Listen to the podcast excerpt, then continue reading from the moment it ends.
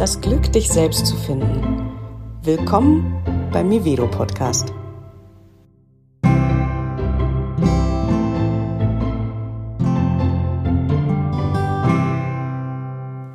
Warst du auch Eltern für deine Eltern? Darum geht es heute und das Fachwort aus der Psychologie ist Parentifizierung. Wenn man das versuchen würde wörtlich zu übersetzen, ist es Verälterung oder so. Also das ist die Tatsache, dass man eigentlich zu den Eltern der eigenen Eltern wird.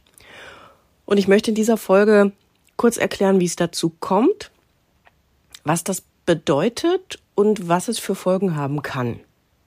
Weil ich glaube, dass es mehr Leute betrifft, als wir so denken. Und manchmal vielleicht auch uns gar nicht so klar darüber sind, dass es uns selber betrifft. Also falls du das Gefühl hattest, ja, irgendwie habe ich meine Eltern beeltert, dann bleib dran. Und ich freue mich natürlich immer über Kommentare. Wie hast du es erlebt? Wie gehst du damit heute um? Was hat es für Folgen? Oder überhaupt, was hast du für Gedanken dazu? Also, Eltern unserer Eltern werden, wie kommt das? Naja, es kommt im Grunde genommen daher, dass unsere Eltern in der Regel selbst ja auch mit ihren Themen nicht ganz aufgeräumt hatten, als sie uns bekamen. Das heißt, in dem Moment, wo ein Elternteil auf eine unselbstständige Weise bedürftig wird, das kann jetzt sein, weil er tatsächlich erkrankt ist, also eine körperliche Erkrankung hat. Das kann sein, aber auch, dass er bedürftig ist auf emotionaler Weise, also abhängig von einer guten Emotion, dadurch, ob wir als Kind das nähren und schlecht gelaunt ist, wenn wir etwas nicht richtig machen, also dass die Emotionalität äh, nicht selbstständig geregelt oder reguliert werden kann, sondern das über die Kinder ausgetragen wird. Oder natürlich auch psychisch, also psychisch unselbstständig, psychisch kranke Eltern. Wenn irgendwas davon der Fall war, was wir als Kinder automatisch machen, ist, dass wir uns verantwortlich fühlen. Und dass wir uns, wenn wir uns verantwortlich fühlen, auch verantwortlich verhalten. Das heißt, wir versuchen alles, damit es Mama oder Papa gut geht. Sei das körperlich, sei es psychisch, sei es emotional.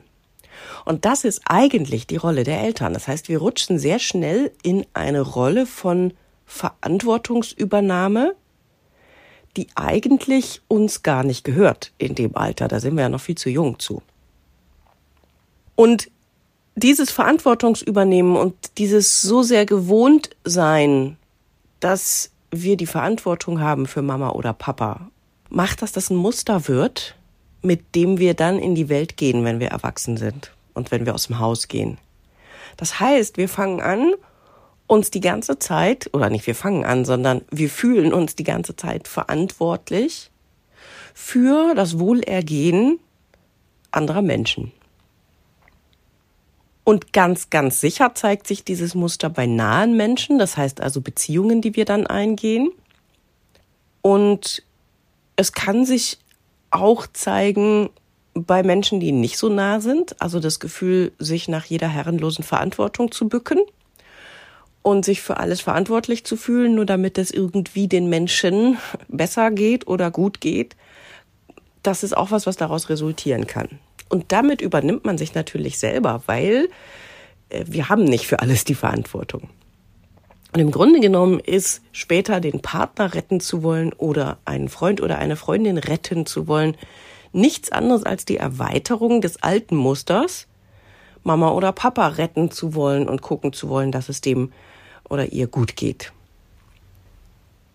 Und was jetzt das Problematische dabei ist, wenn wir das uns aus der Erwachsenenperspektive angucken, ist, dass im Grunde genommen mehrere Aspekte dabei ganz unbeachtet bleiben. Der eine Aspekt ist natürlich ein ganz wichtiger, nämlich wie geht's mir eigentlich damit, wenn ich das tue? Also ist es etwas, was ich wirklich möchte? Tue ich das wirklich aus Liebe und aus einem überquellenden Herzen?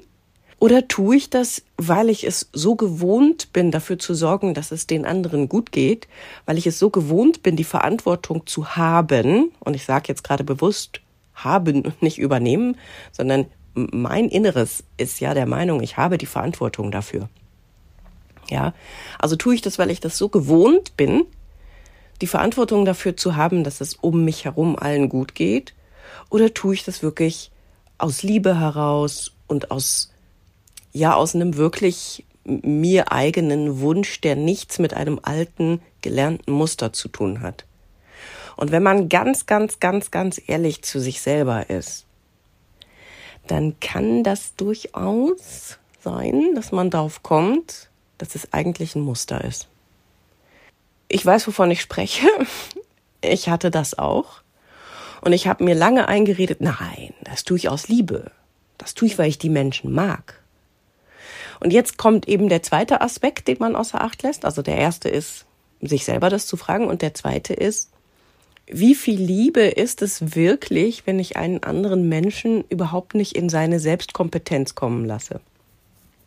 Wie viel Liebe ist es, wenn ich nicht den anderen lernen lasse, seine Bedürfnisse selbst zu erfüllen?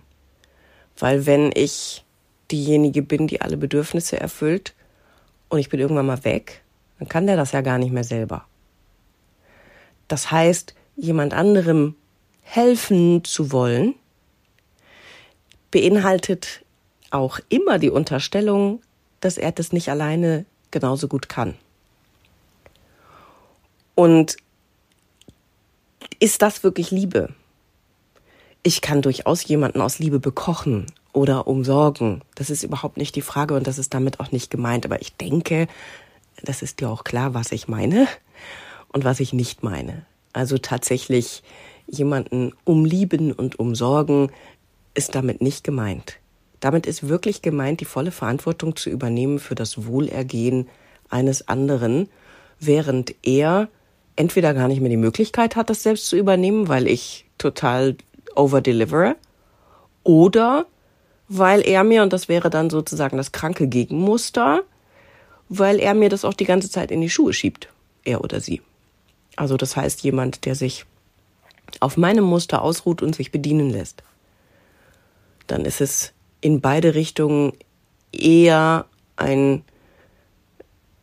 Trauma-Bonding, also ein Zusammenkommen aufgrund von ähnlichen Mustern, die sich ergänzen, als Liebe.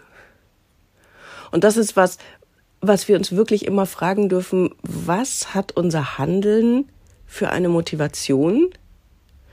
Und gerade wenn es so ein Handeln von jemandem gute Gefühle machen und für jemandes Gesundheit sorgen ist, ist es ein getriebenes Handeln aus einem Muster, was aus einer Parentifizierung kommt, oder ist es wirklich, weil ich den anderen liebe? Und das gibt es natürlich auch.